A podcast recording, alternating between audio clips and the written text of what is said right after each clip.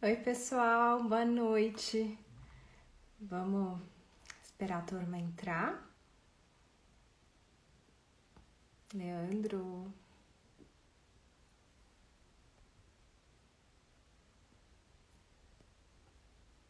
Vamos ver como é que fica com os filtros. Boa noite, gente, bem-vindos. Que barato esse. Ei, Rômulo. Convidar você para vir aqui também. Ó.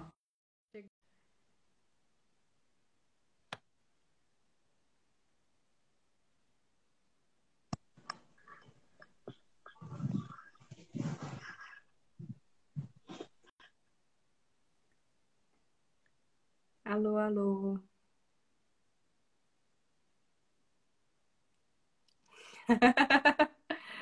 Ai, Rômulo, bem-vindo. Obrigada. Gente, cadê? O que que eu aprontei aqui?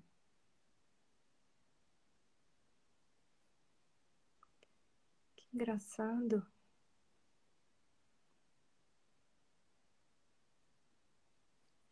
Pra mim aparece aqui conectando, mas não tá conectando.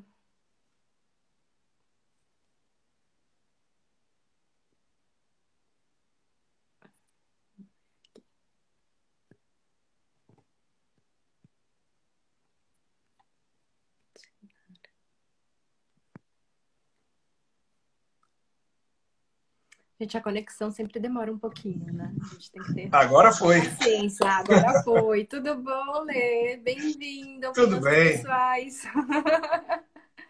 Tudo tranquilo, coisa boa, que bom, que Tudo bom estar aqui, viu? Imagina, obrigada por ter aceito o convite. Seja bem-vindo. Já entrou Não, um monte de gente. Oi? Nada, eu que agradeço, que bom, que bom estar aqui, muito bacana a oportunidade de bater um papo bom, né? Sim, sempre bom, né? Sem ser na madrugada, no horário mais Verdade, verdade, tem muito disso. Tentando mudar agora, viu? Eu tenho, tô na quarta semana ou quinta já que eu tô começando o dia muito mais cedo para tentar adaptar a realidade, a rotina com criança em casa, tudo, né? E aí eu tenho começado bem cedinho para que quando ele acorde eu já tenha umas três, quatro horas de trabalho na frente. Aí está sendo proveitoso também. Aí estou reduzindo um pouco nas madrugas aí, né? Eu ia perguntar, você continua fazendo aquelas lives na madrugada? Tá mais perdida, viu? Tá sendo uma vezinha ou outra. Eu acho que a última já foi uns 15 dias atrás e foi mais curta também. Foi uma ou duas horinhas só de live, mas tem sido bacana, tem sido sempre bem prazeroso. Mas foi divertido, tava divertido aquelas lives. O Rômulo já chegou aqui, ó.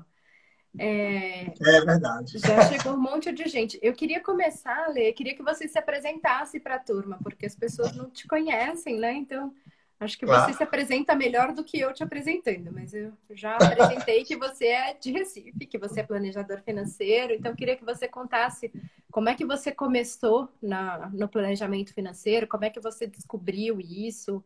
Eu já sei a história, mas é legal para as pessoas conhecerem também. Claro, que bom. E é sempre importante, né? quando a gente tem a oportunidade de se apresentar para algumas pessoas, isso é muito interessante, porque eu fico pensando o que seria de mim no futuro, o que vai ser de mim no futuro, quando eu tiver dificuldade, eu não tiver pessoas para ouvir um pouco da minha história, já que eu tenho, tive a oportunidade, apesar de tão novo, de ter vivido tanta coisa, ter morado em outros oito países além do Brasil, ter vivido cada situação, cada história, cada coisa, que hoje me trouxeram, me ajudaram a formar um pouco do que eu sou, né? Claro, cheio de defeitos, cheio de, quali cheio de qualidade também, mas de ser apaixonado pelo que eu faço. E uma frase de um livro que eu estava lendo, que eu estava aprendendo hoje de manhã: amar o resultado daquilo que eu faço. Isso acho que é muito bacana também. Né? E aí, como você falou, sou planejador financeiro, né? daqui de Recife, o sotaque não nega tanta coisa, e isso eu desenvolvi um pouco do que eu aprendi, do que eu vivi mundo afora. Na verdade, eu tive a oportunidade de trabalhar como voluntário no Timor-Leste, que é um país pequenininho, lá do outro lado do mundo, na Ásia, um dos mais pobres, na verdade, lá da Ásia. E antes eu fui para a Austrália, e aí para a Austrália no mesmo projeto. Depois eu segui, aí sim, remunerado e razoavelmente melhor do que a realidade que eu tinha no Brasil na época. Em 2007 eu fui para Angola, então já foi o terceiro país aí na minha vida fora do Brasil, a trabalho. De Angola voltei para o Brasil, me organizei legal, de forma que eu fui para o Peru. estudar espanhol. Isso é uma oportunidade que eu pude me dar, já fruto de organização, de educação financeira, de gestão de milhas também, né? E deu muito certo, foi bacana. Quando eu voltei, finalmente me formei em administração, sete anos e meio para isso, e aí segui na. É, demorei, segui pelo mundo. E aí eu fui para ah, Bolívia, depois da Bolívia fui para o Equador, do Equador para o Haiti e do Haiti para Gana. E tudo isso crescendo a título de remuneração e crescendo também na carreira. E era normal que muitos colegas de trabalho, outras pessoas, enfim, estivessem sempre perguntando dicas, sugestões, seja de investimentos, planejamento, dificuldade que tinham, relação ao cartão de crédito, uh, muito de tudo que você imagina e que lidar no dia a dia. Né? Para você ter ideia, eu comecei a investir no Tesouro Direto lá em 2009. Então já tem aí 10, 11 anos. Né? E ajudava bastante gente, de maneira bem... Foi logo quando foi criado o Tesouro Direto. Que ano que é o Tesouro Direto? Eu acho que ele é de 7 ou 8, eu tenho a impressão. É, por aí, 2007, foi logo no começo do Tesouro Direto. É, foi bem no começo, bem no começo. E de forma, eu digo que de maneira bem informal, né? Porque as pessoas querem saber e ainda hoje, por mais que tenham muitos planejadores, muitas pessoas que atuem com educação financeira, tem muita gente também que é mais de rede social, que não trabalha muito no dia a dia com isso. Dá mais dicas, informações. Então, ainda é um, um trabalho muito escasso no país. Né? Eu Sim. digo que todos nós fazemos parte de um exército que ainda precisa de muitos soldados, de muitos generais, de muita gente para impactar a população. E isso foi despertando aos poucos. As pessoas pediam opinião, sugestão, pediam para ajudar um amigo, um irmão, namorada. E aí muita gente, quando isso ia dando certo, perguntava por que eu não formava uma consultoria, um trabalho. E isso nunca me fez abrir os olhos. Eu sempre imaginei, não, isso é um hobby. Eis que em 2013, quando voltei, o Rômulo está falando que ele também começou assim, e o professor Jurandir Macedo, que esteve aqui com a gente faz acho que umas duas ou três semanas, também. Ele começou assim, né? Ajudando os amigos. Eu acho que é, é uma, muita... uma, uma, forma normal, né? As pessoas têm essa, esse início de carreira é, ajudando amigos e família. É, é uma forma que eu vejo que é muito comum de outras pessoas também. E muita gente começa pela habilidade que percebe ter. Né? A pessoa percebe que tem uma habilidade e as outras pessoas também, diante da grande dificuldade, terminam por procurar alguém de confiança que percebem ter um conhecimento, que ter tem uma credibilidade de alguma forma para aquilo dali, já que vem fazendo algo que está dando certo para si e tem um pouco de propriedade. Mas aí, claro, nunca me vi com propriedade para uma consultoria, para ajudar, para tornar isso um trabalho como as pessoas pediam lá em 2012, 2013. Aí, quando eu voltei para o Brasil, comecei a me organizar para isso, fui aperfeiçoando, já que eu já fazia palestra há muito tempo, em outras áreas, em outras coisas da vida. Em 2013, comecei a virar para isso daí mas era em paralelo, como hobby para atender amigos, amigos de amigos.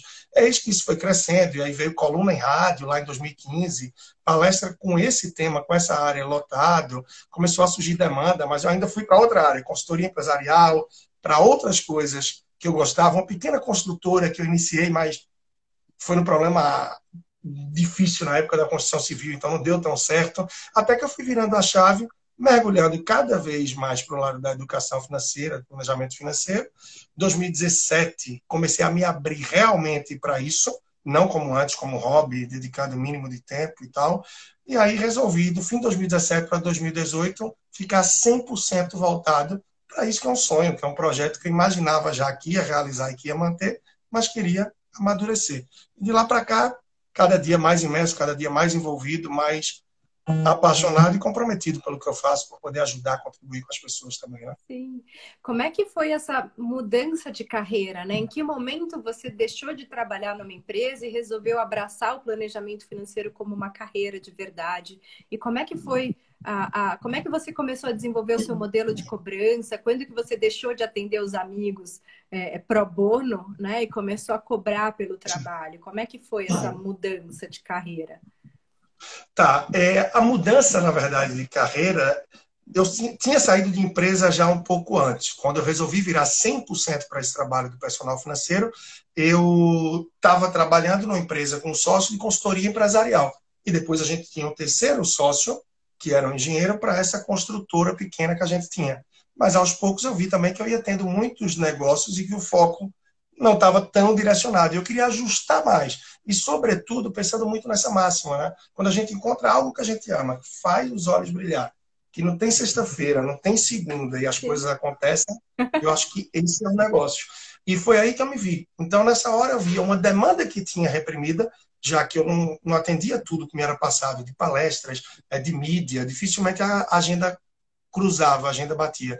Então, quando a gente encerrou essa sociedade, eu disse: não, agora eu vou me dedicar, eu vou me abrir realmente para isso e ver como as coisas acontecem.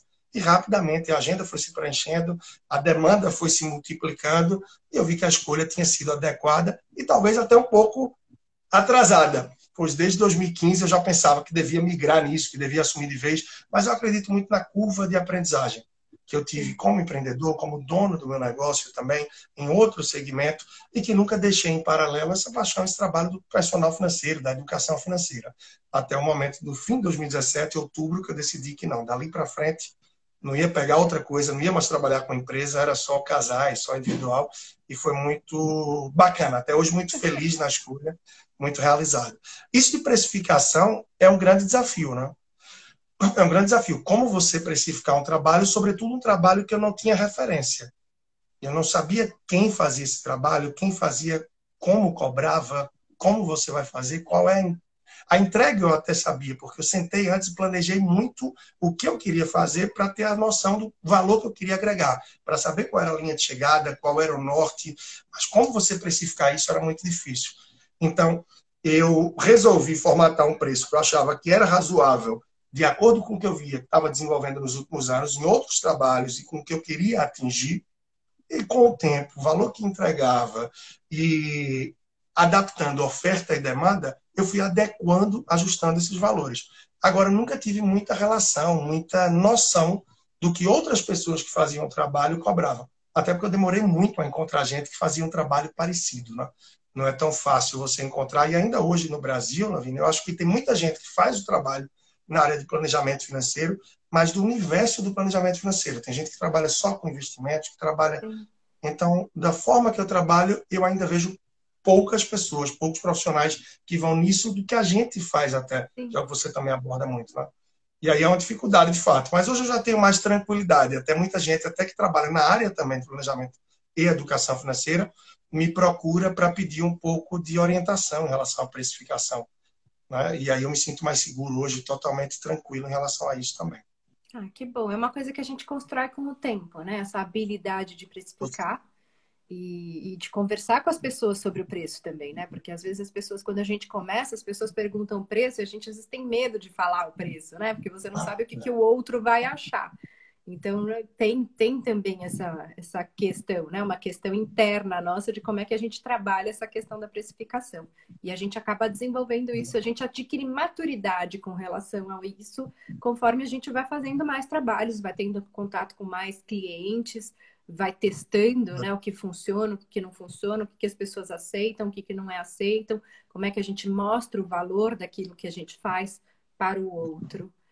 E, e acho é, que eu acho que você pegou o ponto. Né? Também. Né? Oi? É, o valor, você pegou o ponto, o valor, porque, querendo ou não, é, nós trabalhamos também vendendo um serviço, vendendo produtos, vendendo aquilo que a gente desenvolve. Claro, com muita confiança, com brilho nos olhos, então isso entusiasma quem está do outro lado. E apesar do meu negócio ser um pequeno negócio, eu tenho total noção, conhecimento disso, e nem penso nos grandes negócios, nas loucuras que vivi em grandes empresas. Então, isso me realiza muito também é, o suficientismo, que é um pouco até do que eu trouxe recentemente com a coluna de jornal, em outros meios que eu atuo aí, né? É, então, o que eu penso que é muito interessante é quando a gente consegue encontrar esse ponto de equilíbrio. E a gente percebe que nesse ato da venda, a gente consegue mostrar para a pessoa que realmente a gente está entregando. E a diferença entre o preço que a pessoa quer saber é aquele clichê que a gente sabe, mas que é real do valor que a gente vai entregar. Então, algumas pessoas eventualmente vêm me procurar só querendo saber o preço. E normalmente eu não falo o preço. Antes a pessoa precisa preencher um check-upzinho para que nesse check-up eu conheça melhor o perfil dela. E depois disso, eu, uma pessoa da equipe, vai conversar com a pessoa para apresentar o trabalho e escutar essa pessoa melhor também. Que isso é muito importante. Escutando, a gente vê se o que aquela pessoa espera que aquela pessoa está buscando, se a gente vai conseguir entregar. Porque se eu não conseguir entregar, então posso ver se tem algum profissional que está mais especializado, mais capacitado para aquele ponto crítico que a pessoa quer. E se eu posso, naturalmente, a gente vai trabalhar também um lado que não deixa de ser comercial. Como eu dizia, é uma pequena empresa, é um pequeno negócio, mas eu tenho noção de todos os indicadores. Quantas pessoas a gente apresenta proposta, qual é o índice de conversão, o que é que a gente pode melhorar. Agora, sempre de forma muito transparente, para que depois ninguém se veja meio arrependido pelo que foi prometido e pelo que foi entregue. Isso é um cuidado muito Sim. grande que tem que ter também. E como é que é a sua equipe? Você tem quantas pessoas trabalhando com você hoje? Tá, hoje de forma direta, que está full time, tem uma pessoa, tá? E tenho aí mais cerca de três a quatro prestadores de serviço que estão no dia a dia também dando suporte. E tem agora uma equipe que está comigo desde janeiro, voltada para o curso O Meu Crescimento Financeiro, que é um curso online que eu estou trabalhando agora no sistema de lançamentos por turma, mais periódico, que requer uma estrutura maior. Então, fixo, eu tenho uma pessoa que está no dia a dia e me ajuda a controlar esses três, quatro prestadores que a gente tem pontuais. Que legal. A ideia é ser bem enxuto, tá né? A ideia curso... é ser bem Oi? A ideia é ser bem enxuto para a gente ser eficiente, né? E isso mostrou um resultado muito bacana, sobretudo nesse momento que a gente atravessa. É, eu não sou muito a favor da gente encher e ter uma equipe muito grande, muito no dia a dia e terminar sendo ineficiente. Então, isso tudo que está se atravessando agora, a gente está conseguindo atravessar de modo geral com tranquilidade, porque a gente sabe do trabalho que é feito, de tudo que está sendo plantado, para que se leve adiante e se atravesse esse período. Já são seis anos de CNPJ, então aquela barreira dos dois e a barreira dos cinco também a gente já venceu. Agora é partir para dos dez, né?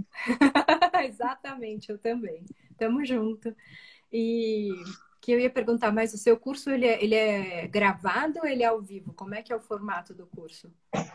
Tá, o meu crescimento financeiro, esse 2.0, que é a nova versão que a gente lançou agora, eu tive a versão do ano passado, que foi a primeira, e esse 2.0 foi uma edição revista, atualizada e realmente bem ampliada do primeiro. Esse é um curso 100% online.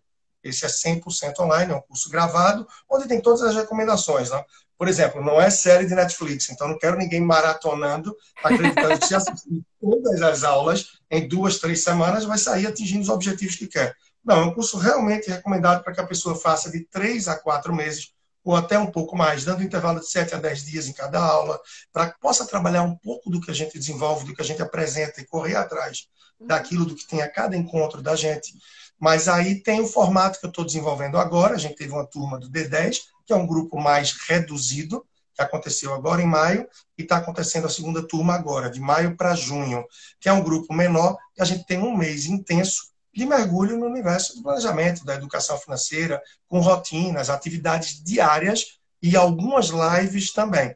A gente tem, durante esse um mês de trabalho, cinco lives com temas específicos, estruturados e que acompanham tudo isso que a gente tem das rotinas e das atividades do dia a dia. O objetivo desse D10 é apenas um.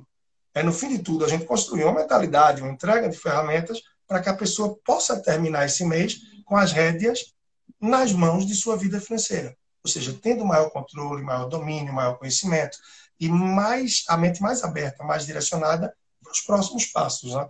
A primeira turma foi muito positiva e essa segunda, até então, estou bem satisfeito também com o avanço, o que evidencia que a gente deve ter outra adiante, mas eu acho que só lá em agosto, por questão de agenda e tal. Mas está bem legal a entrega, está tá muito positiva. Que bom. E me conta como é que você desenvolveu o seu conhecimento sobre a gestão das finanças pessoais? Foi com a sua prática própria? É, você teve um mentor? Você estudou livros? Que, que livros foram esses? Quais são as suas referências para desenvolver o seu conhecimento para trabalhar com planejamento financeiro? Tá, eu mergulhei nisso, de fato, é, é muito. Eu não sei nem se seria autodidata, mas partiu de mim de acordo com a necessidade e a oportunidade naquele período que eu falei que em 2007 eu me vi ganhando quatro vezes mais do que ganhava no Brasil, é, quatro vezes mais é quatro vezes mais, e morando com meus pais, sem despesas, com bela, uma bela oportunidade de poupar, de me planejar para ter um futuro um pouco mais tranquilo e mais organizado. Com base nisso, por mais que eu fosse organizado, era organizado com razoavelmente menos e muito novo. Estou falando de 2007, eu tinha meus 32 para 33 anos, eu acho que nessa faixa, né? E, então, mergulhei em muitos livros. Na época, a gente não tinha essa facilidade de hoje em dia, de assistir uma live, uh, de podcasts, de YouTube, não era tão forte quanto, quanto é hoje. Então, me lembro que um dos primeiros livros que eu li foi Dinheiro e Segredos de Quem Tem, do Serbase. Uhum. E aí, realmente, fantástico, me tocou, foi muito importante. O Homem Magínico da Babilônia, também incrível. Um outro que é pouquíssimo citado, tá? e está aqui, que eu adoro. Foi realmente incrível, uma experiência única. Está até aqui datado. Fevereiro de 2008. 2008. o motorista Ai. e o milionário. Ah, eu não conheço ele. É engraçado é. porque para mim ele fica fica ao contrário, né? Fica como se fosse no é. É o motorista e o milionário, mas quem quiser ver um pouco mais, pode mandar mensagem direta ou vai lá no meu site, leandrotrajano.com, e ele está na lista esse, de é. livros que eu indico. Ele é muito bacana, é uma linguagem super simples esse livro, mas de impacto para qualquer pessoa que quer realmente avançar e ter mudanças na mentalidade, na vida financeira. Então, ele eu cheguei a ler antes do Homem Mais Rico da Babilônia, antes do Pai Rico, Pai Pobre. O que, Pai que Pai Pobre, chamou a atenção nesse livro? Eu não conheço esse livro. Que, é, foram que conceitos, é, conceitos simples, passados no dia a dia entre o milionário e o motorista dele. Motorista bastante curioso, né? É, muito esperto, no bom sentido da palavra. Esperto, eu digo que é uma das palavras que são queimadas no nosso português brasileiro, né? E ele era muito esperto, ele aproveitava aquele tempo que ele tinha no carro, já que o patrão gostava de conversar, gostava de puxar uma conversa, para entender como é que ele chegou a tudo aquilo. Uma vez que ele tinha uma oportunidade única que poucos têm de estar lidando no dia a dia com alguém que teve o êxito na vida, o êxito nos, nos negócios, no campo financeiro, e daí a origem do motorista e do milionário. Então, é um livro é, super gratificante, uma leitura super gostosa, é um livro curto, pequeno, cento e poucas páginas, na, na edição anterior, 107 páginas, 106. Na edição anterior do D10, eu mostrei para o pessoal e um dos integrantes procurou na internet e encontrou uma edição onde eles não pegam essas páginas mais em branco que tem e tal. E aí deu 70, 80 páginas só. Então, Pai Rico, Pai Pobre, Homem Mais Rico da Babilônia, O Motorista Milionário, uh, Dinheiro e Segredos de Quem Tem. E o Serbase, para mim, foi o primeiro e grande mentor, sem dúvida. Tá? Eu tenho carinho, uma admiração muito especial, ainda mais também pelo fato de hoje ter um contato direto de seja na vinda dele a Recife ou da minha São Paulo, a gente tem a oportunidade de encontrar, claro, se bater sobretudo com a agenda dele. Eu já vou, eu tento ir para São Paulo me organizando para encontrar pessoas como você na próxima ida, se Deus quiser, como a gente pode se encontrar aqui, né? E essas trocas de ideias são muito interessantes, porque eu aprendo muito tive a oportunidade de aprender naquele dia te ouvindo, a gente conversando aqui em Recife. Tenho a oportunidade de aprender muito hoje, em cada leitura que eu continuo tendo, em cada vídeo de YouTube ou podcast dos colegas da área que eu continuo mergulhando, porque eu não tenho dúvidas que aquele que é curioso, aquele que é esperto, que realmente quer crescer e quer ir além, ele é um eterno aprendedor. E é dessa forma que eu me vejo. Hoje eu estou fazendo dois cursos online em paralelo de assuntos diversos, né? E tô me, me inscrevi ontem, no terceiro que eu devo começar só no mês que vem. Mas com esse intuito, né? com essa sede de sempre aprender. E eu acho que é isso que faz da gente um pouco melhor cada dia. E com isso a gente consegue abrir mão de determinadas questões, que aí eu vou até trazer à tona um tema que não tem muito a ver com o que você está trazendo agora, mas de, é, de liberdade, de mais cabeça, de mais compreensão, de mais visão de mundo para que a gente é, esteja indignado com questões como essas que a gente pode ver agora, é, de racismo, entre tantas outras coisas. Eu acho que isso tudo também que me ajudou foi a vivência, as experiências que eu tive mundo afora. Né? O tempo que eu morei no Haiti, o tempo que eu morei em Angola, o tempo que eu morei em Gana, e que eu sempre é, fazia questão de dizer para qualquer pessoa que estava perto e que eu sentia algo que podia ser bom falar, de que a janela da alma são os nossos olhos. E essa janela da alma independe da cor. Não depende se é negro, se é índio, se é branco, pardo, enfim. Orientação sexual, nada, nada. A janela da alma de um vê o mesmo que a janela da alma do outro vê. E o sangue que corre na, na veia é vermelho. Independente da cor, independente da raça, independente de tudo, tem uma família em casa que está esperando. O mesmo amor, com a mesma ansiedade, com o mesmo desejo de chegar. Então, o que é que faz a gente diferente? Né? Eu sei que é a margem, é a parte de tudo que a gente está falando aqui, mas como é o tema atual, e, e aí termina que, sim, agora fazendo um link com um pouco do que você me perguntou, é, muito do que eu aprendi nesse campo da educação financeira também, do planejamento financeiro, foi primeiro para mim depois intensificando, já que eu quis me abrir, quis me propor a prestar um serviço, e para prestar um serviço e tentar ajudar alguém, eu só podia se eu tivesse extrema segurança. Uhum. Então, eu tive que estruturar o trabalho, ver o que, é que eu achava que era compatível. E eu acho que foi tão certo que, claro, tive vários ajustes de lá para cá, mas que o escopo central do que eu montei em 2013 para 2014, até hoje eu mantenho. E com isso eu consegui impactar muita gente. Centenas de famílias, de isso eu falo dos atendimentos, nem de palestra, de cursos, né? E aprendi muito e aprendo com cada casal, com cada pessoa que eu faço o trabalho até hoje. É impressionante. Sempre tem um case novo, sempre tem uma situação nova que você aprende e você pode levar para uma outra pessoa. E a gente vive aprendendo com cada pessoa. Eu acho que eu estou falando disso muito mais para as pessoas que estão aqui do que para você, que é colega de profissão, é colega da área de trabalho e que sabe tão bem o quanto a gente está sempre aprendendo com que as pessoas que a gente se propõe a ajudar trazem também para a gente, né? As pessoas Sim, trazem mas é, muito. É, eu sou testemunha disso também, né? A cada atendimento a gente está sempre aprendendo uma história nova. Cada atendimento é único, cada pessoa é uma história única. Né? Os atendimentos são todos personalizados. A gente vai lidar com a história de vida daquela pessoa, ajudar ela a construir o que ela quer para a vida dela, pensar nas estratégias do que ela quer construir, né? quais são as estratégias possíveis para construir o que ela quer, o que, que ela precisa fazer para chegar onde ela quer. É, e cada história é única, e é isso, a gente sempre aprende, tem muito disso, né? A gente aprende com os clientes e a gente troca muito, né? E a gente às vezes leva experiências de um cliente para outro. E, mas é impressionante como tem algumas histórias que se repetem, tem muita coisa nova e cada história é uma história. É muito bom. Aí eu penso muito no que é, deve acontecer com os médicos também, né? Quando a gente chega e fala, ah, mas ele mal me ouviu, ele mal escutou. Talvez é porque já é tão recorrente pessoas que chegam com aquelas, aquelas dores, aquele tipo de situação, que ele já sabe mais ou menos o que é que resolve. E hoje, para mim, é a mesma coisa. As pessoas têm um tabu grande de falar de dinheiro. Então, claro, não falam, não se abrem no dia a dia. Então, quando se abrem para a gente, tem muita gente que quer explicar o mínimo, no detalhe e tal. Mas chega um ponto da conversa que já deu, você já entendeu, você já sabe mais ou menos qual é o caminho a trilhar, não é? E muitas vezes até não é nem um caminho a trilhar, é um trilho a seguir. Porque não tem o que inovar. Tem vezes que é realmente, olha, vem por esse trilho aqui, e se você for por aqui certinho, muitas coisas vão mudando. E no decorrer do processo, a gente vai adaptando, vai adequando, né? É exatamente nessa linha, é, é o que acontece.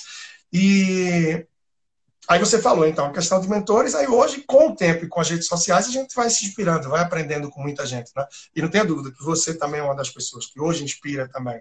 Hoje tem muita gente, é muito bacana a gente ver o time grande, mas ainda pequeno, diante da necessidade, mas já um time grande que existe no meio dos planejadores, educadores financeiros no Brasil. Não é à toa que a gente vê muitos eventos, a gente vê a quantidade de pessoas que a gente já tem a capacidade, a possibilidade, a oportunidade de arrastar, de motivar e de inspirar também.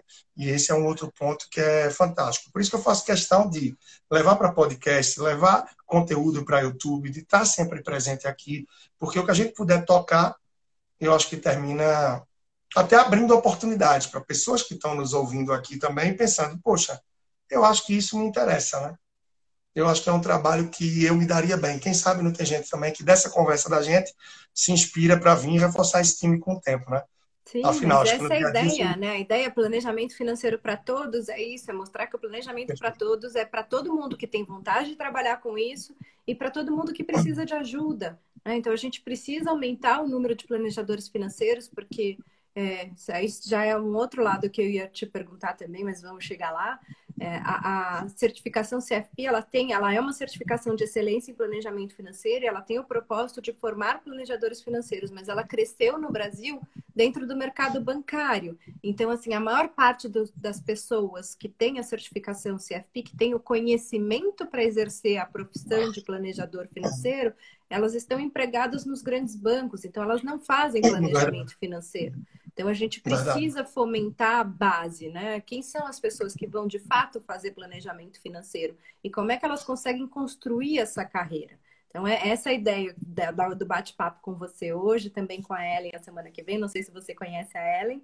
Eu conheci não, ela eu por aqui, pelo Instagram. Eu amo ela de paixão. A gente só se encontrou uma vez lá em São Paulo, que ela teve em São Paulo fazendo curso, a gente foi almoçar E eu acho ela o máximo, assim, é uma das minhas melhores amigas, adoro conversar com ela.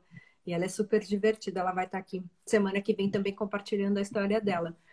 Mas eu tenho pensado muito sobre isso, né? A gente precisa fomentar o crescimento da, da base de planejadores financeiros. Então, hoje já existem alguns cursos para formar planejadores financeiros, tem gente do Brasil inteiro participando desses cursos. É, os três principais cursos que eu conheço, eles acontecem em São Paulo, tem um deles, quer dizer, são dois em São Paulo e um em Campinas. Eu sei que tem um curso no Rio de Janeiro também, eu não conheço o pessoal. Então, assim, está começando a crescer. E, e, cada vez mais as pessoas estão procurando pelo serviço, né? Então, acho que esse é, é o é o, é o legado dos últimos 10 anos que a gente tem trabalhado muito para fortalecer a, a, profissão no Brasil, né? A Planejar esse ano está completando 20 anos, então era o IBCPF, que era o Instituto Brasileiro de Certificação de Profissionais Financeiros, que se virou a Planejar, a gente mudou o nome porque era uma sopa de letrinhas o IBCPF, eu, eu mesma errei já em palestra, imagina, não consegui, não saía. Era aí, e, e assim, a gente estava em reunião, as pessoas falavam, e o quê? E o quê? Era uma sopa de letrinhas, aí a gente tinha lá a pessoa de marketing, o Felipe, não sei se ele está aqui, foi ideia do Felipe, vamos mudar esse nome, que ninguém entende o nome, vamos, a gente contratou um, um, um, uma empresa de branding, né, para ajudar a pensar nessa coisa da mudança de nome, então foi um trabalho grande, foi bem bacana. E, e é isso. Então, quer dizer, se tem é, a, a, certificação que veio dos Estados Unidos, ela está no Brasil há um pouco mais de 15 anos, né? Porque primeiro foi criado o BCPF, depois foi, foi, foi criado o processo da certificação, o exame, ele é todo. É, ele foi, foi tropicalizado, né? Ele é adaptado para a realidade brasileira, o exame é em português, ele é adaptado à legislação brasileira, então as pessoas que, que aplicam precisam estudar toda a legislação brasileira relacionada à parte de tributação, de investimentos, seguros, previdência, tudo isso. Aí a minha pergunta que eu, que eu tinha para você era quando que você começou a conhecer outros planejadores financeiros? É, se em algum momento você chegou a olhar essa questão da certificação, se você tem o interesse de tirar a certificação, se você sente falta de, de algum conhecimento ou não. O que eu vejo é que os livros do Gustavo Cerbasi, eles reproduzem muito do conteúdo que a gente estuda para o exame da certificação. Então, assim, eu vejo que o Gustavo ele tem um trabalho forte, né? Ele tem, ele tem uma, uma presença muito importante nessa questão também de formação dos profissionais. E, e, aí é isso, eu quero saber de você, essa, tanto do lado de entrar em contato com outras pessoas que fazem a mesma coisa que você, e se você sente falta, se você em algum momento pensou em tirar a certificação. Tá, é, na verdade, é, o que é, que é interessante até, você deixou um gancho aí para um outro ponto que foi bem bacana. Em, no começo, quando eu estava formatando tudo isso, era uma das preocupações que eu tinha. Poxa, mas eu vou, eu vou fazer isso como um hobby, tudo bem, eu vou desenvolver o trabalho. Mas quem será que vai me procurar para fazer um trabalho de planejamento financeiro? Só amigos, conhecidos e olhe lá. Os que quiserem abrir a vida financeira. Porque não vai chegar nunca o desconhecido para mim me procurando. E hoje, com o trabalho desenvolvido e tal, a gente vê que não existe, né? que é totalmente normal. Claro, tem uma força muito grande das indicações, hoje também das redes sociais, mas é normal que as pessoas vendo, ah, vendo um site, vendo que é um trabalho consolidado, vendo tudo que envolve, que ele dê essa credibilidade e se abrem para isso. Né? Mas no começo era uma coisa que eu refletia e pensava muito, ah, como é que vai ser? Até comecei como personal financeiro lá atrás, sem botar nome, sem botar o rosto, sem botar nada. Eu queria que fosse o Mr. M das finanças. Ninguém soubesse quem é, porque eu não queria ninguém me seguindo e me acompanhando, porque é, sabia quem era. Até porque o meu trabalho apareceu nas redes sociais depois de já ter começado na prática. Diferente de muita gente hoje em dia, que começa nas redes sociais e começa a se desenvolver para ter um trabalho. Então, não queria que soubessem que era Leandro que estava fazendo o trabalho. E, e, pouco a pouco, em Recife, demorei muito para conhecer alguém. Agora que o mercado vem se desenvolvendo mais de dois, três anos para cá, mas no começo tive muita dificuldade para encontrar alguém que fizesse o trabalho. E hoje é muito amplo. Então, hoje aqui eu tenho vários amigos, sim, que já trabalham na área. Né? Hoje mesmo estive falando rapidamente com o Paulo, que tinha um caso que ele disse, ah, isso aqui de trabalho é como é e tal. Eu disse, não, pode mandar que isso aí é muito do meu dia a dia. É, então, falando com o Saulo, falando com o Arthur, enfim, com o pessoal, vai, tem uns que a gente conversa mais, tem uns que a gente vai ter um contato mais pontual de evento, mas está sempre se comunicando. É aberto também. Entre outras pessoas. A gente tem o Léo, tem o Davidson, que está começando também, já tem menos tempo, mas está aqui. Tem a Tid, que é uma moça muito boa que está desenvolvendo cada vez mais. E aí foi crescendo para conhecer também muita gente fora. Sim, então, hoje de São é Paulo. É importante isso, é criar rede, né? Criar rede de apoio também para você quando você tem uma dúvida, com quem você troca uma ideia, né? Como é que você lida com um determinado caso que às vezes você tem uma dúvida, você não sabe como encaminhar. Então, é importante ter a rede. Né? Então, é, é legal que vocês já estão tendo a rede. Eu tive a oportunidade de estar em Recife ano passado, eu amei, amei participar do evento do, do Arthur. Eu não vi se o Arthur está aqui, mas eu amei, foi tão legal, foi muito bacana aquele dia. É, tem muita coisa, tem muito bacana, é, muita coisa bacana que a gente faz hoje em dia, né? Com os economistas também, então o Tiago Monteiro, com o Sandro Prado, com o Rafael Ramos, que é da FEComércio aqui também.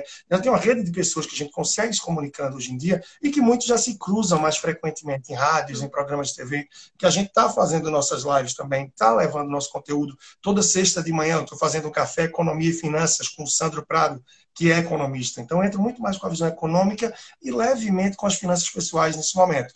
Mas aí tem o pessoal, hoje tem em Goiás, a gente tem a Vivian, que eu gosto muito também, certamente você deve conhecer, o Henrique, o Cacerelli, não é? é? Poxa, tem muita gente bacana. O Marcelo Rubles lá no, em Cuiabá. Sim. Hoje, se eu for falar nomes aqui.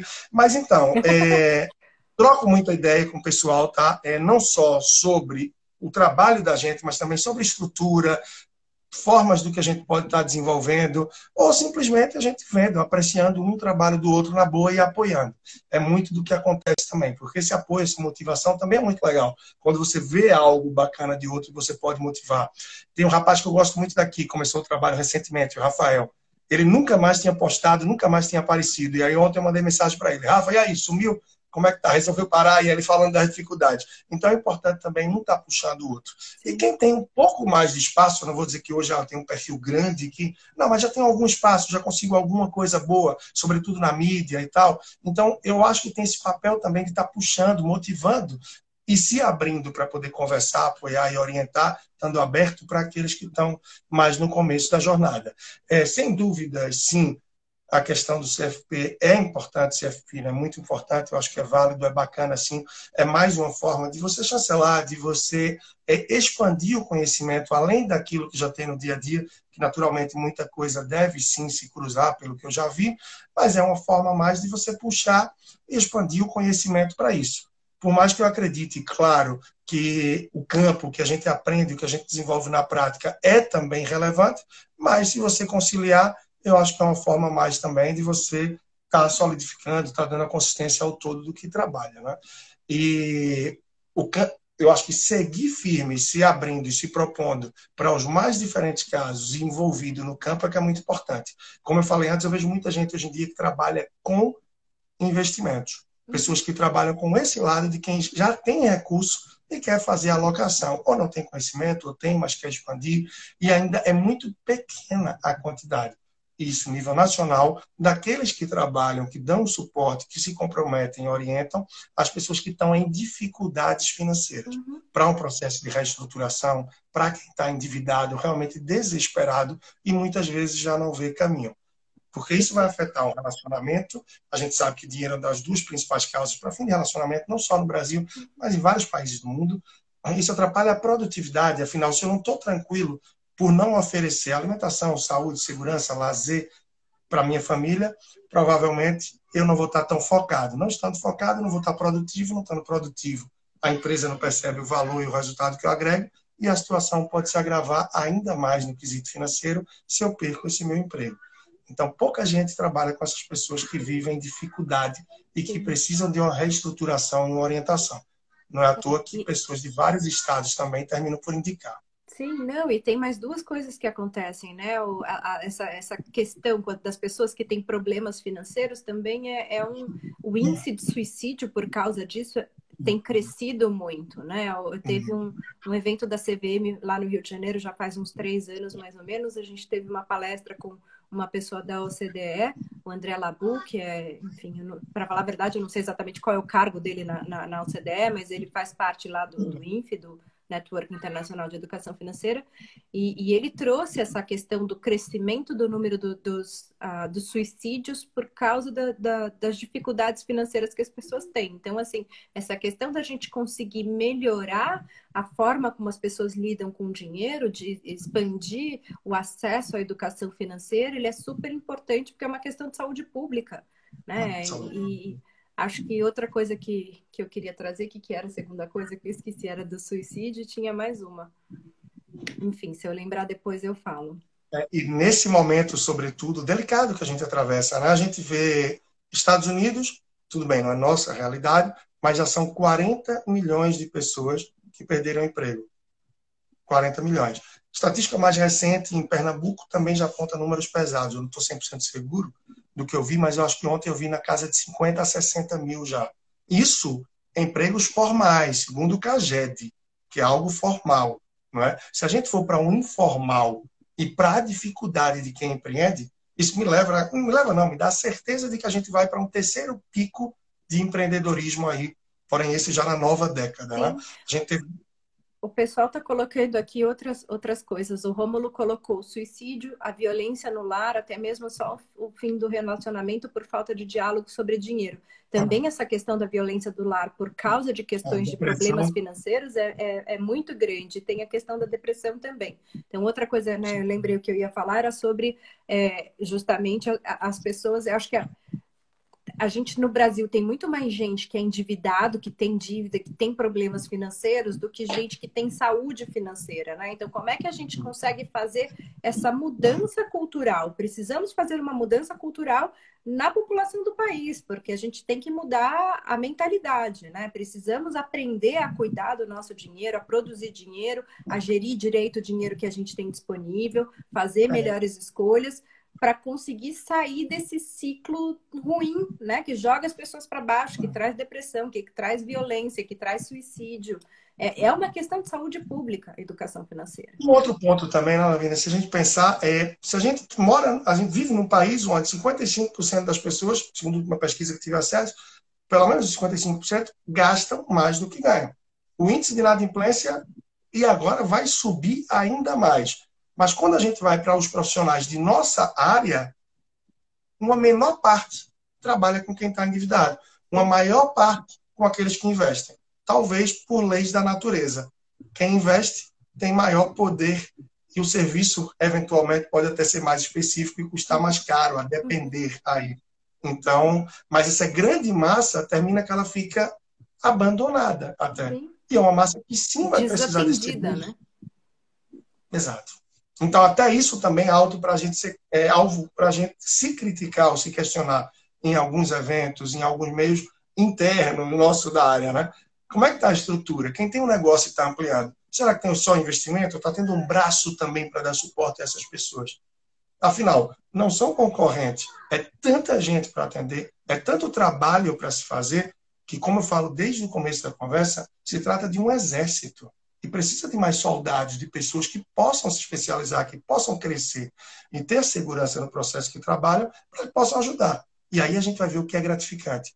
Porque quando você muda ou ajuda a mudar, a trilhar, a orientar o caminho de uma pessoa e você vê que isso mudou, que realmente você ajudou, isso não tem preço que pague, não. Não tem dinheiro que pague no mundo, não. Quando você vê que aquela pessoa, nunca esqueça, um senhor, um dos mais velhos que eu atendi até hoje, pessoa mais velha que eu atendi, estou em ciclo, tem 82 anos, tá? Mas esse tinha 72 anos em 2016. No fim do processo, ele virou para mim e disse: Leandro, aqui eu não vou nem falar de dinheiro, eu não vou nem falar de nada do que a gente viu nesses meses. Mas o que eu ganhei com esse trabalho foram noites de sono, como eu já não tinha muitos anos na minha vida. Ah, no coração, matou. você precisa, realiza. Você Sim. se realiza, né? Então, assim, é, mais uma vez eu faço o vínculo, o link com o que eu disse lá atrás. Não é só quando a gente ama o que a gente faz, ou quando você faz o que ama, mas é quando brilham os olhos e você ama o resultado daquilo que você faz. Ou seja, você vê o quanto você pode causar de impacto e que você não só passa na vida, mas que você contribuiu. E com algumas vidas, em algumas famílias, em algumas pessoas, você foi lá e botou um tijolinho, você ajudou de alguma forma a construir e a fazer o dia, fazer daquela pessoa um pouco mais feliz e acreditar que sim, é possível realizar sonhos. É possível vencer alguns fantasmas, alguns medos e seguir em frente para conquistar. A vida está aí, né? Com certeza. Bom, a gente tem mais 10 minutos. Tem as considerações finais. Uma coisa boa. É, é pois é. Passa assim o negócio aqui. A gente tem que ficar de olho no relógio para o Instagram não derrubar a gente, né? A gente tem que encerrar antes dele derrubar a gente. Verdade, verdade. E aí, assim, é o que eu lembrei agora, quando eu estava fora, é, não todo o tempo, mas aos poucos, já bem envolvido na área, eu comecei a procurar alguns títulos. Eu me lembro que esse aqui, é o que está mais perto aqui atrás, foi em Gana. Né? Lá em Gana, em Accra, vai aparecer inverso para você é. também.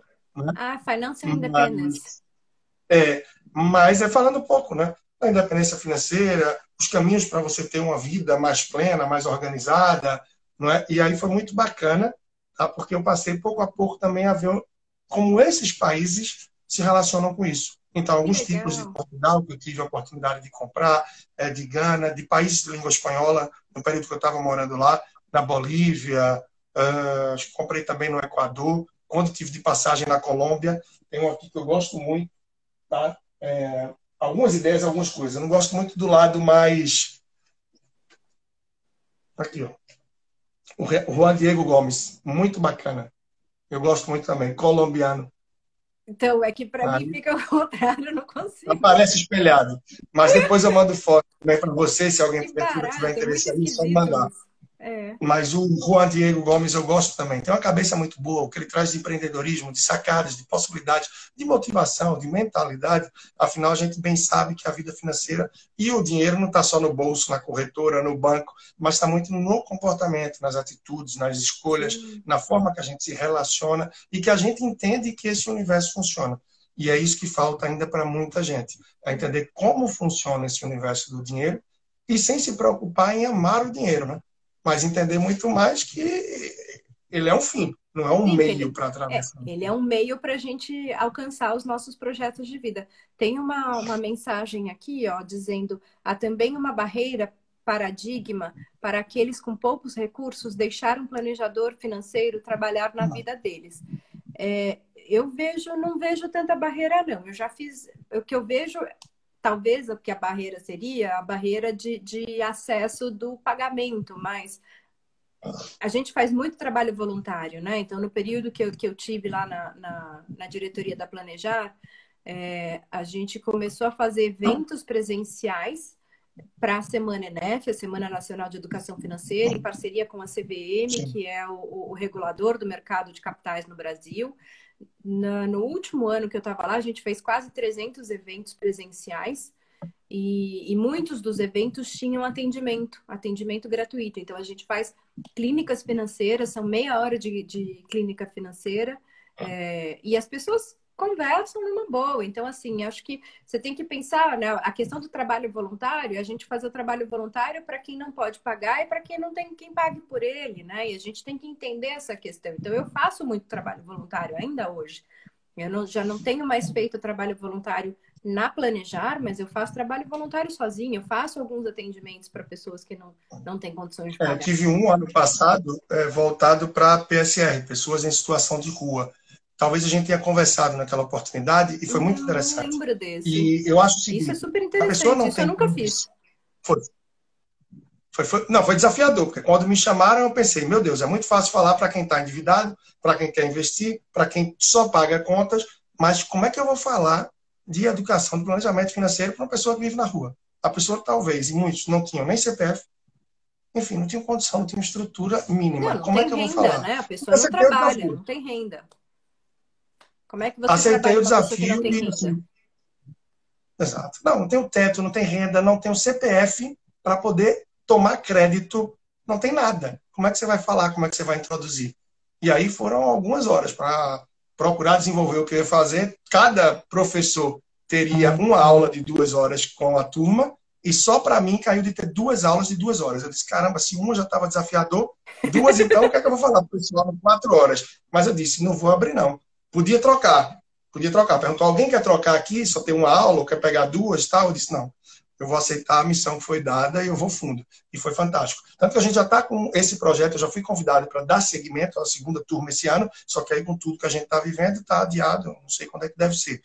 E nas nossas considerações aí, eu acho que agora já faltam menos minutos ainda. Não, é, eu, esse mês a gente está aí no mês. para saber sobre essa história, mas acho que já é assunto para mais uma live. Uma coisa que me veio agora que eu queria te perguntar é sobre o seu jogo, né? Queria que você contasse. Eu sei que você desenvolveu o um jogo, você lançou o jogo, não lançou o jogo, as pessoas têm não, acesso não ao lancei. jogo. É não lancei, mas é, tá pronto, vai sair mais uma vez invertido, mas está aqui o Batalha Financeira. Para quem quiser conhecer, tem aí no Instagram, tem um perfil pequeno, ainda não divulgo muito, mas arroba Batalha Financeira, a marca já registrada, o jogo já está tudo certinho. A gente tem tudo para estar tá saindo com ele nesse semestre, mas também frear com esse processo todo. E é uma pena, porque no momento ele podia estar na casa de muita gente, que inclusive o jogo é tão leve, tão rico, que ele vai muito bem acompanhado de um vinhozinho na sexta-feira à noite, para ter bons temas polêmicos de conhecimento, de discussão e de crescimento.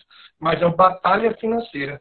Quem quiser aí acompanhar. E só para finalizar esse ponto do, da possibilidade ou de algum entrave social ou financeiro para um atendimento, para um trabalho na área, gente, é, hoje eu costumo dizer que muito do trabalho que eu faço, quando é mais personalizado, personal financeiro, ok, é para a pessoa ali vai estruturado.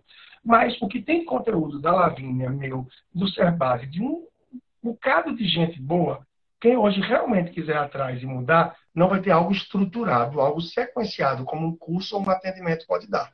Mas com o celular na mão e uma internet, que hoje em dia muitos de alguma forma já têm acesso, é capaz sim de você ter o acesso e a penetração, muita informação de qualidade e relevante. Então, eu não pensaria muito na barreira do acesso ao serviço, mas do interesse em iniciar o processo de mudança. O que eu respondo de pergunta e dou de consultoria gratuita em lives como aquela Carrossel, entre outros momentos, não está no gibi. E isso eu estou falando de mim. A quantidade de pessoas Sim, que é, tem. aquela live é muito legal. Só, ó, é. tem uma pessoa que falou, eu quero, eu também quero é, foi Rogai. Depois a, a Gessilene, ela está dizendo, lança agora, por que não? Aproveita que a galera está em casa, assim tem, terá mais gente conhecendo. Também acho, acho que é um bom momento para você fazer o lançamento do jogo. Vai vender que nem água, porque tá todo mundo em casa, as pessoas querem uma atividade para fazer em casa, né? Quantas pessoas precisam para jogar o jogo? Olha, de duas a seis pessoas. Com dois já dá para jogar, já dá para ser bem legal, bem interessante e está muito dinâmico. Tá muito. Tem o protótipozinho pronto aqui. Eu cheguei a mandar para um investidor, um ex-jogador de futebol aposentado que já jogou Copa do Mundo e mais, mas até hoje ele não deu retorno do investimento. Não sei se vai fluir Leandro, com ele. E você está batendo na porta errada. Eu vou te ajudar não. a fazer o financiamento disso daí. Não, e outra coisa, eu vou te dizer, isso pode ser com recurso próprio, não precisa ir muito além, porque o custo não é tão alto. A gente precisou mudar algumas coisas pontuais para não ser tão alto, mas é um cara bem diferenciado. Que ao longo da carreira ele só gastou, ele só gastava 30% do que ganhava. E ele tem uma preocupação muito grande com o tema. Por isso que quando ele soube, Legal. ele disse: Eu tenho interesse em investir em algo do tipo, porque eu sei a carência que tem no nosso Brasil. E aí eu achei bacana. Foi uma iniciativa que partiu dele, pelo que ele viveu. Mas eu, eu quero ir além agora. A gente vai além, né? até porque pelo que a gente já investiu, a gente já teve de reuniões e a gente já desenvolveu do jogo, foi até um atraso em relação a outros projetos que eu tenho, porque a gente começou isso em 2018. Ou seja, já tem dois anos e um pouquinho. E ele já está pronto. O protótipo está ali em cima, numa é, caixa. Então, eu me lembro das fotos quando vocês fizeram o teste do jogo. Já tem mais de um ano que vocês estão testando esse jogo. Tem, teve rodada eu de testes, já teve muita coisa. Vai estar tá bacana. Eu só não tenho falado muito dele mais, porque eu não quero aquecer o pessoal, ou seja, uma possível demanda, se eu ainda não estou com ele pronto. Até porque eu já me frustrei duas ou três vezes dizendo, pessoal, está saindo, está saindo, está saindo, e não saiu por alguma razão.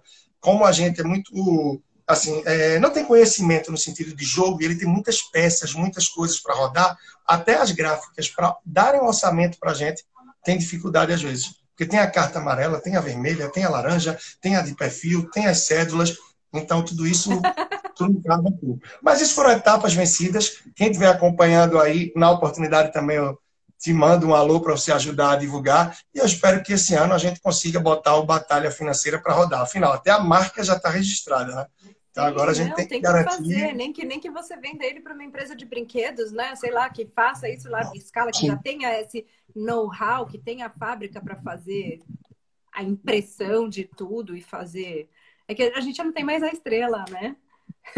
É, é verdade. Tem a Grow, tem a Grow ainda existe, né? Que faz os jogos de tabuleiro. É, tem a Grow, tem a. Eu cheguei a fazer contato com uma, mas ela não tinha interesse em produtos de fora. Ela só fazia os dela, não ia aumentar o portfólio e tal. Mas eu quero fazer um contato com outra ainda para tentar, e caso não, vai na produção independente. É, tem que fazer sozinho, exatamente. Tem que Isso. produzir sozinho. É, a, a gente vai tá distribuir, tá, a gente vai a Gisele está tá dizendo se a gente indica jogos no ramo de educação financeira. Eu tenho que. A, a, eu sei que o Gustavo fez um, um, jogo também, mas eu também nunca vi o jogo do, do Gustavo, do Servase. É, tem o jogo do Cash Flow, que é do, do Robert Kiyosaki, que é americano. Eu também nunca vi. O jogo que eu amo de paixão é o Monopoly que é o, o, como é que chama? Banco imobiliário, né? Aqui no Brasil é o banco imobiliário, mas se você for nas lojas de brinquedo já tem ele com o nome Monopoly, né? Monopoly é o americano. E, e eu achei o aplicativo, tem o aplicativo do Monopoly. Eu jogo no celular, eu adoro Monopoly. É, tem um aplicativo, porque agora a última edição parece que tem uma caixinha, ou tem cartão, você tem a possibilidade de jogar com cartão e tal, aí tem um aplicativo, né? E aí eu comecei a observar um pouco, se bem que terminei não me baseando por nenhum.